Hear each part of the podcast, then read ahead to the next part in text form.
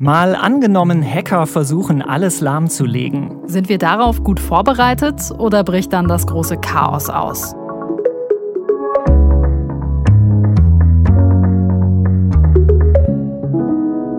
Ich bin Markus Sambale. Und ich bin Birte Sönnigsen. Und wir beide arbeiten im Team des ARD Hauptstadtstudios. Und in jeder Folge spielen wir hier ein anderes Zukunftsszenario durch. Wir kümmern uns heute nochmal um eine der weniger schönen Seiten des Netzes. Wir haben uns ja schon mal mit Hackern beschäftigt. Das war kurz nach dem russischen Angriff auf die Ukraine. Da ging es vor allem um die Gefahr eines Cyberkrieges, also staatliches Hacken. Heute geht es um Kriminelle, also um Hacker Hackerbanden, die Geheimnisse ausspionieren oder die Geld von Unternehmen oder Behörden erpressen wollen. Und da sprechen wir über eine ganze Menge Geld. Denn mit Cyberkriminalität wird mehr verdient als mit dem weltweiten Drogenhandel. Wir wollen uns mal angucken, was passiert, wenn die Hacker zum Beispiel unsere Unternehmen angreifen, unsere Banken, Wasserwerke oder Krankenhäuser. Dann könnte die Tagesschau in der Zukunft vielleicht so klingen. Nach einem Hackerangriff sind große Teile der Strom- und Wasserversorgung in Deutschland zusammengebrochen. Auch das Internet funktioniert nicht mehr. In Supermärkten und an Tankstellen kam es zu chaotischen Szenen. Mehrere hundert Menschen wurden verletzt. Kliniken können wegen der Cyberattacke nur noch im Notbetrieb arbeiten. Viele Regionen haben den Katastrophenfall ausgerufen. Noch ist unklar, wer hinter dem Hackerangriff steckt. Das klingt nach einem echten Albtraum-Szenario und eher wie die Story eines Romans oder von einem Film, wo man denkt, puh, jetzt übertreiben sie aber ein bisschen. Ja, aber so ein Szenario könnte vielleicht auch Realität werden oder doch nicht. Das wollen wir heute im Podcast mal durchspielen. Das ganze Land, das wurde zum Glück ja bislang noch nicht lahmgelegt. Aber Hackerangriffe, die finden statt. Und zwar jeden Tag. Und die haben auch Konsequenzen. Da müssen wir gar nicht in die Zukunft schauen. Sondern nur in den Landkreis Anhalt-Bitterfeld in Sachsen-Anhalt. Die haben nämlich im letzten Jahr als erste den Cyberkatastrophenfall ausgerufen. Offiziell gibt es den gar nicht so richtig, aber sie haben eben den Katastrophenfall ausgerufen mit der Begründung Cyberangriff und das hat auf jeden Fall für Aufsehen gesorgt. Das Ganze wurde gemacht, weil die Verwaltung in dem Landkreis lahmgelegt war durch einen Angriff von Hackern, die Lösegeld erpressen wollten. Und wenn man das offiziell zum Katastrophenfall erklärt, dann gibt es eben schneller Hilfe und Geld vom Land und von anderen Behörden. Im Juli 2021, da hat Udo Pawelzig vom Landkreis Anhalt-Bitterfeld jedenfalls seinen Rechner angemacht und da war das nicht wie sonst. Und dann habe ich schon auf dem Desktop gesehen, hier stimmt irgendwas nicht. Es waren jetzt keine Verschlüsselung oder Hieroglyphen, aber das sah anders aus. Ich habe versucht, eine Anwendung aufzumachen. Ich weiß nicht mehr, ob es ein Word-Programm war oder eine PDF-Datei. Äh, funktionierte auch nicht. Dann habe ich erstmal die Hände davon gelassen. Und in solchen Fällen ruft man ja seine Fachleute an, die IT-Abteilung. Und da war ich schon nicht der Erste. Und ja, so hat alles begonnen. Mhm. Und gab es denn Kollegen, Kolleginnen bei Ihnen, wo tatsächlich klar war, das ist so ein Cyberangriff? Naja, unsere IT-Experten, die äh, haben dann, dann recht schnell festgestellt, dass es sich hier um äh, eine größere Sache handelt und es wurde dann auch umgehend danach über unsere Haussprechanlage, die wir Gott sei Dank im Haus hier haben, äh, eine Durchsage gemacht, liebe Kolleginnen und Kollegen, Bitte äh, schalten Sie alle Ihre äh, PCs, fahren Sie herunter und trennen Sie alle technischen Geräte vom Netzwerk, was wir dann auch getan haben. Können Sie ein bisschen beschreiben, was damals konkret alles nicht mehr funktioniert hat und äh, wie auch Bürgerinnen und Bürger das gespürt haben? Frage 1 kann ich eigentlich ganz kurz machen. Ich kann Ihnen sagen, was funktioniert hat. Es hat das Telefon funktioniert und wer noch ein altes Faxgerät hat, was nicht am Netzwerk angeschlossen war, der konnte noch faxen. Alles andere hat nicht funktioniert. Und wie haben es die Menschen bei Ihnen im Kreis zu spüren bekommen? Nun ja, äh, der Landkreis war ja, ich sage mal, zu 99 Prozent von einer Minute auf der anderen nicht mehr in der Lage, Dienstleistungen, für die der Landkreis da ist und für seine Bürgerinnen und Bürger, ob das eine Kfz-Zulassung ist, ob das eine Führerscheinausstellung ist.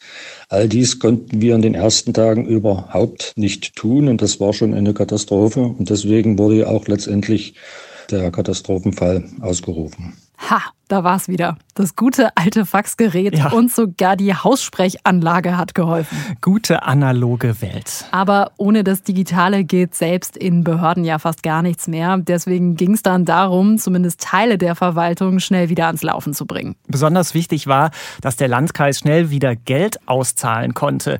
Denn die Beschäftigten in der Behörde, die konnten plötzlich nicht mehr zugreifen auf die Daten für Sozialhilfeleistungen, fürs Wohngeld zum Beispiel. Na, das ist ein echtes Problem für Menschen, die darauf angewiesen sind und das Geld ganz dringend brauchen. Ein anderes Problem war, dass durch die Hacker nicht nur Daten plötzlich verschlüsselt waren, dass man da also nicht mehr rankam, sondern die Hacker haben die ganzen Daten des Landkreises auch kopiert und einen Teil davon später sogar ins Darknet gestellt. Ja, um den Druck auf den Landkreis zu erhöhen, damit der auch wirklich das Lösegeld zahlt. Das hat er aber trotzdem nicht gemacht. Den Verantwortlichen da ging es erstmal darum, ihre IT wieder ans Laufen zu bekommen mit einer Notinfrastruktur. Udo Pawelzig hat mir erzählt, was das genau war. Dass jedes Amt einen Rechner bekommen hat, der nicht am Netzwerk angehangen ist und mit diesem Not-PC wenigstens äh, schreiben, drucken und vielleicht auch mal eine Mail schreiben konnte. Das war ja die ersten Tage überhaupt nicht möglich.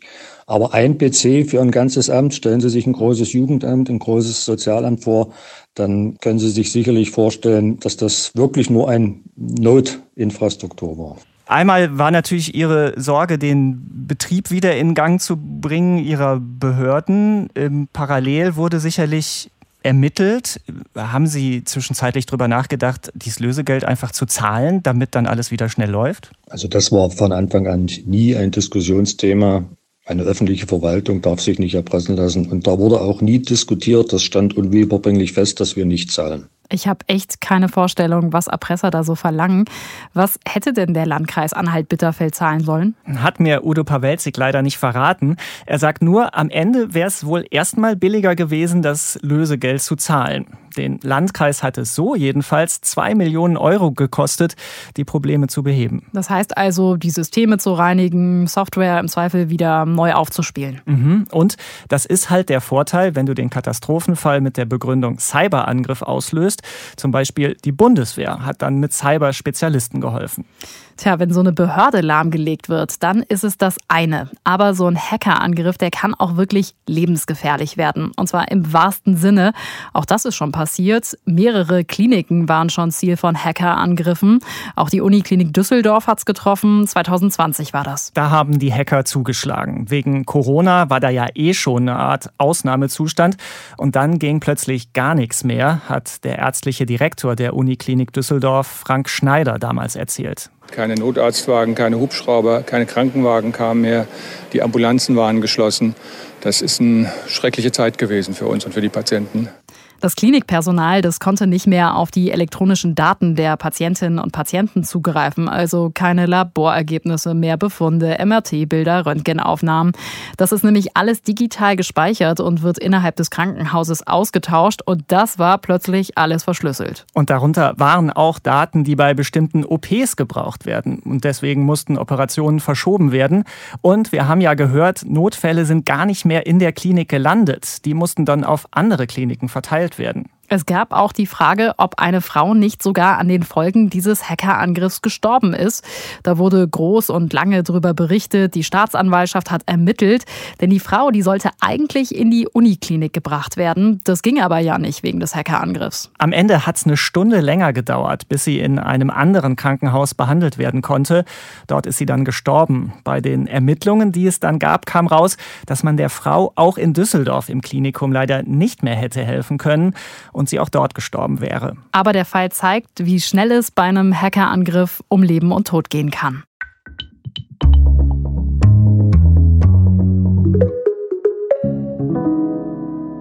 Jetzt haben wir von zwei Einzelfällen gehört. Solche Angriffe, die finden jetzt schon statt und zwar jeden Tag. Aber unser Szenario, das geht ja noch viel weiter. Da legt so eine Cyberattacke alles gleichzeitig lahm. Was das für uns bedeuten würde, darüber habe ich mit Manuel Attuk geredet. Er ist Sprecher für die AG Kritis. Das ist eine unabhängige Gruppe von Fachleuten, die sich mit kritischer Infrastruktur beschäftigen. Und Manuel Attuk sagt, die Energieversorgung, die ist besonders heikel. Wenn kein Strom da ist, dann funktioniert einfach gar nichts mehr, weil die Kettenreaktion in alles ausstrahlt. Erstmal merken Sie es, dass äh, beispielsweise Sie nicht mehr im Supermarkt einkaufen können, weil die automatischen Schiebetüren, die auf und zugehen, nicht mehr öffnen äh, und die elektronischen Kassensysteme nicht mehr tun und Supermarkt dann schlicht nicht verkaufen kann. Wenn Sie tanken wollen, von den ca. 15.000 Tankstellen in Deutschland haben nur um die 150 eine Notstromaggregatanschluss sodass also die meisten einfach kein Benzin mehr pumpen können oder Diesel.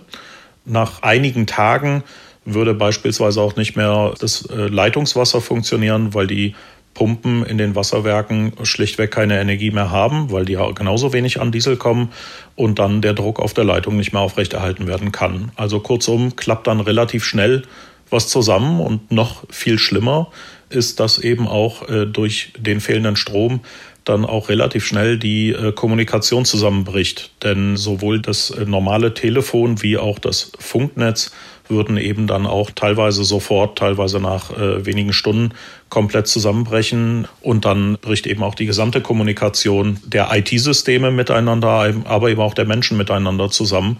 Das betrifft unter anderem auch äh, Polizeien, Rettungsdienste und alle anderen, die ja über Kommunikationssysteme miteinander sich austauschen und koordinieren. Okay, dann bricht also das totale Chaos aus. Ja, und Chaos auszulösen, das könnte natürlich ein Ziel sein und das kann man erreichen, indem alles gleichzeitig lahmgelegt wird. Dahinter könnte der Geheimdienst eines anderen Staates stecken oder das Militär. Und dann reden wir wahrscheinlich von einer Art Cyberkrieg. Dazu haben wir ja schon eine ganze Mal angenommen Folge gemacht. Hört doch da mal rein. Und so ein extremes Szenario, dass alles zusammenbricht, das ist gar nicht so wahrscheinlich, wenn es um Kriminelle geht, die dahinter stecken. Denn denen geht es darum, Geld zu erpressen oder an Firmengeheimnisse zu kommen und nicht darum, einen Staat lahmzulegen und Chaos auszulösen. Das sind gut organisierte Banden, die wollen auch gar nicht, dass Menschen zu Schaden kommen, hat mir Manuel Attuk dann auch erklärt. Die greifen nicht Privatpersonen an, sondern die schauen in den Mittelstand als auch in die großen Unternehmen, aber auch insbesondere in kritische Infrastrukturen, weil die eben ganz knallhart ihren Business Case haben. Wir wollen möglichst viele Millionen rauserpressen in einem kurzen Zeitraum. Und da kann man natürlich am besten Produktionswerkstätten lahmlegen und sagen, okay, deine Produktion funktioniert nicht mehr, ist ja schade, du hast Millionen Verluste pro Tag, Monat, Woche. Naja, gegen einen Obolus äh, können wir ja ganz schnell die Systeme wieder freischalten. Also Angreifer versuchen ganz konkret die Produktion in so einer Firma dann lahmzulegen oder was ist da das Ziel? Wenn das ein Produktionsgeschäft ist, äh, versuchen die die Produktionsanlagen außer Kraft zu bringen. Ein Beispiel dafür ist eine Keksfabrik vor einigen Jahren. Das heißt, in der Keksfabrik stehen in der Fabrik, in der Produktionshalle auch IT-Systeme und die wurden verschlüsselt. Dadurch konnten die natürlich die Produktion nicht mehr fahren. Und das ist jetzt nicht so eine kleine Keksfabrik, sondern eine große Lagerhalle mit vielen Maschinen und Komponenten, die harmonisch miteinander interagieren müssen. Und die hatten ihre Anlage gar nicht mehr unter Kontrolle. Und ähm, der flüssige Keksteig, der durch die Rohre geführt wird, hat dann sozusagen aufgehört, durch die Rohre gepumpt zu werden und ist innerhalb von einer halben Stunde ungefähr dann äh, gehärtet und getrocknet. Und danach konnte man eben, nachdem man die ganze IT ausgetauscht hat, erstmal nicht mehr weiter produzieren, weil man eben diese Rohrleitungen teilweise rausflexen musste oder eben austauschen musste, denn gehärteter Keksteig in einem Rohr, den bekommt man schlichtweg nicht mehr raus. Das klingt irgendwie fast ein bisschen witzig mit dem Keksteig, aber ist natürlich ein ernstes, existenzielles Problem für so eine Firma. Und da ist dann in so einem Fall niemandem zu lachen zumute.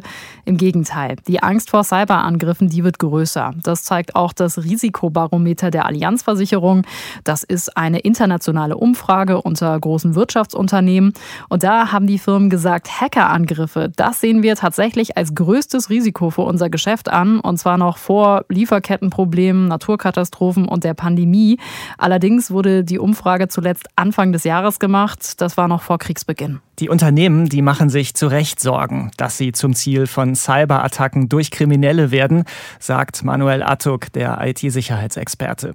Es ist im Moment ja unschön. Es wird bald eklig, dann wird es brutal und, und dann wird es regelrecht schon pervers in wenigen Jahren. Ja, das wird jetzt die nächsten Jahre hochgehen, noch schlimmer, noch krasser, noch brutaler.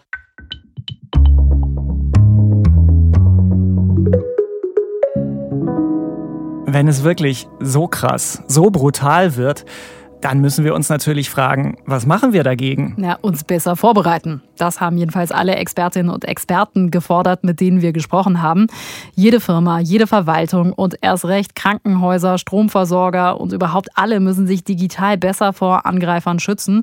Das sieht auch Julia Schütze von der Stiftung Neue Verantwortung so. Das ist ein Think Tank und Julia Schütze, die beschäftigt sich da mit Cybersicherheit ich glaube, dass sich momentan eigentlich, also mit der Bedrohungslage, die wir gerade sehen und den Vorfallen, die wir gerade sehen, muss sich eigentlich jedes Unternehmen darauf vorbereiten, dass es zum Cybervorfall kommt. Zum einen geht es darum, dass die eigene Technik gut gegen Hacker geschützt ist. Zum anderen aber auch darum, dass alle wissen, was zu tun ist, wenn es dann trotzdem mal zu einem Angriff kommt. Also wie bei einem Feueralarm. Sowas wird ja auch regelmäßig geübt. Es gibt Fluchtwege. Beim Brandschutz ist ja vieles gesetzlich vorgeschrieben. Und auch im Digitalen gibt es Vorschriften. Unternehmen, die zur kritischen Infrastruktur gehören, von denen wird mehr verlangt per Gesetz. Zum einen IT-Sicherheitsstandards, die sie erfüllen müssen. Die haben auch einen Kontakt, so, den sie bereitstellen müssen. Die müssen zum Beispiel auch dann wirklich Vorfälle melden, auch eine Art Protokoll, das bestimmte Informationen enthält. Und dass man dann zum Beispiel auch Systeme entwickelt, dass man das jetzt nicht verknüpft, so, ja, dass jetzt irgendwie, dass, wenn das E-Mail-System betroffen ist, dann nicht direkt das ganze äh, Stromnetzwerk ausfällt. Heißt also, ein großes Wasserwerk, ein Kraftwerk oder ein Krankenhaus muss besser gesichert sein. Die Verwaltung in den Kommunen, die fällt aber zum Beispiel nicht unter diese Verordnung. Also auch Anhalt-Bitterfeld musste keine höheren IT-Standards erfüllen. Also der Fall, den wir vorhin gehört haben, da wo sie den Cyberkatastrophenfall ausgerufen haben und wo die Verwaltung über Monate lahmgelegt war. Und die müssen also sich gar nicht besser schützen? Bislang nicht. Das sollte sich ändern, findet unsere Expertin. Es gibt verschiedene Gründe, warum das bislang nicht so ist. Ein Punkt, das kostet halt viel Geld, die IT sicher zu machen. Und in den Kommunen ist eh schon wenig Geld da. Aber da sieht man jetzt eben auch, was passieren kann, wenn man sich nicht gut schützt. Dann kann es am Ende nämlich viel teurer werden. Ja, wenn man die Systeme nämlich dann für viel Geld wieder herstellen muss. So wie im Landkreis Anhalt-Bitterfeld. Der hat zwar kein Lösegeld gezahlt, musste am Schluss aber Millionen ausgeben, um die Systeme wieder fit zu machen. Kein Lösegeld zahlen, das ist auch die Empfehlung vom Bundeskriminalamt und vom BSI, das ist das Bundesamt für Sicherheit in der IT. Und die haben sich mit den Städten und den Kommunen darauf geeinigt, dass in solchen Fällen kein Lösegeld gezahlt wird. Julia Schütze, die Cybersicherheitsexpertin, findet das auch richtig. Der Staat soll ja auch nicht erpressbar sein. Und man hilft natürlich auch, wenn man zahlt, diesen Anreizen, also dieses System, dass sie damit Geld machen können, können sie auch damit wieder Geld machen. Es gibt natürlich bei kleineren Unternehmen in der Praxis Beispiele, wo gezahlt wurde, weil sich gar nicht darauf vorbereitet wurde, so. Also wo dann wirklich das Unternehmen gegebenenfalls bankrott ist weil es keine Absicherung, kein Backup hatte, auf gar nicht auf Daten zugreifen kann. Und in solchen Beispielen wurde dann auch in der Vergangenheit schon gezahlt.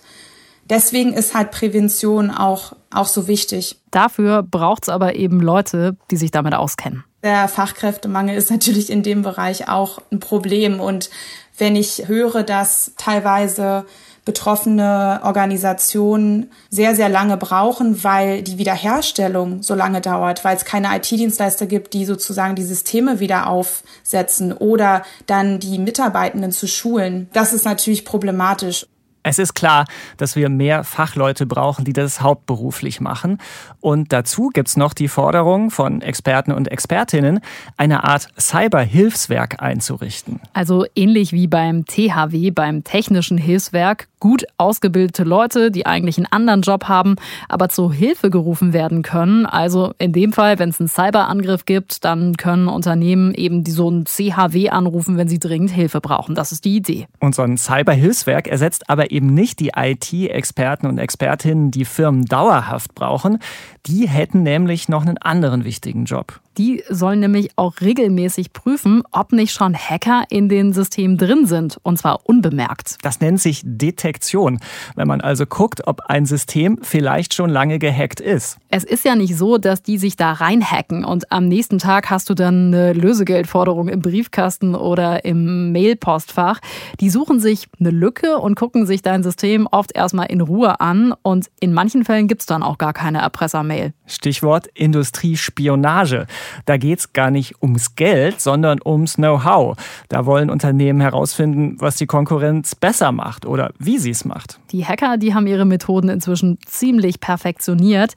Die einen spionieren und verwischen ihre Spuren ziemlich gut, dass man es im Zweifel gar nicht merkt, dass sie mal da waren.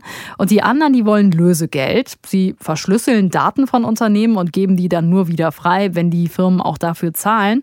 Und dabei verlangen sie aber nicht irgendeine beliebige Summe, sondern die gucken sich vorher genau die Bilanzen von den Unternehmen an, die sie erpressen. Und dann finden sie so heraus, was denn die Unternehmen zahlen könnten, auch wenn es wirklich wehtut. Die wollen also einfach so schnell wie möglich und so erfolgreich wie möglich Geld machen. Ich sag's nochmal, mit Cyberkriminalität wird mehr Geld verdient als mit dem weltweiten Drogenhandel. Und das schon seit Jahren. Das ist also ein lukratives kriminelles Geschäft. Und es wird echt Zeit, diesen Verbrechern das Handwerk zu legen. Würde ich auch sagen, aber das ist gar nicht so leicht. Viele Expertinnen und Experten glauben, dass in der digitalen Welt einfach ganz andere Regeln gelten und die Verbrecher häufig davon kommen.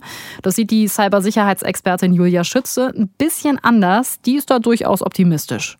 In der Verfolgung von Cyberkriminalität gibt es auch schon Beispiele, wo Europol mit verschiedenen Ländern, wo auch Deutschland dabei war, auch äh, Cyberkriminelle hops genommen hat quasi. Und da war es dann halt besonders wichtig, alle Daten und forensischen Analysen, aber halt natürlich auch andere Hinweise aus Ermittlungsverfahren, dass die von diesen Ländern gemeinsam zusammengeführt werden.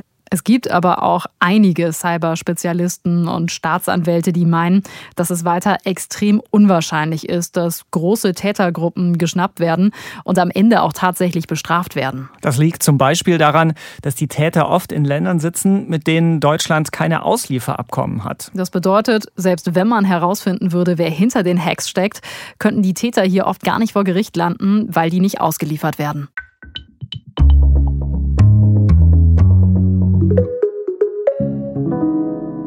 Puh, das sind eher düstere digitale Aussichten, würde ich sagen. Ja, das habe ich auch gedacht und einige der Expertinnen und Experten darauf angesprochen.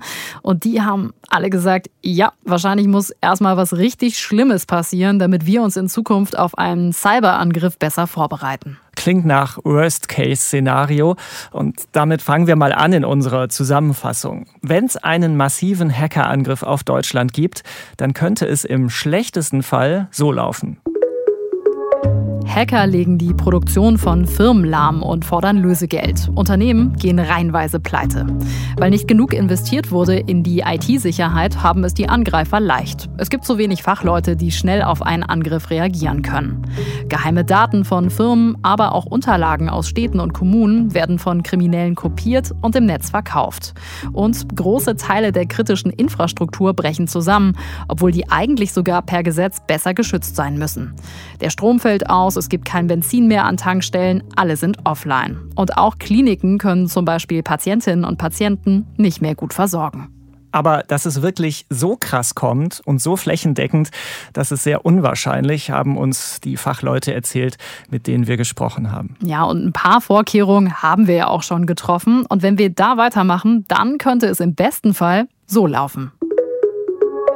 Weil der Staat und die Unternehmen viel Geld in Prävention stecken, sind alle gut auf Cyberangriffe vorbereitet. Ständig trainieren sie für den Ernstfall und regelmäßig scannen und prüfen sie, ob Systeme vielleicht schon gehackt sind.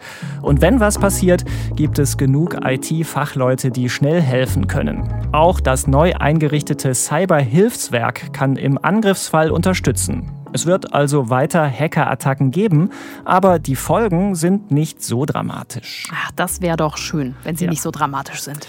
Allerdings, das war's für heute mit Mal angenommen. Wir freuen uns wie immer über Feedback an malangenommen.tagesschau.de, aber wie immer gilt, bitte keine komischen Anhänge mitschicken, keine Trojaner, Ransomware, brauchen wir alles nicht. Wir werden trotzdem diesmal ganz genau hingucken. Ganz genau. Und sagen bis zum nächsten Mal und macht's gut. Tschüss.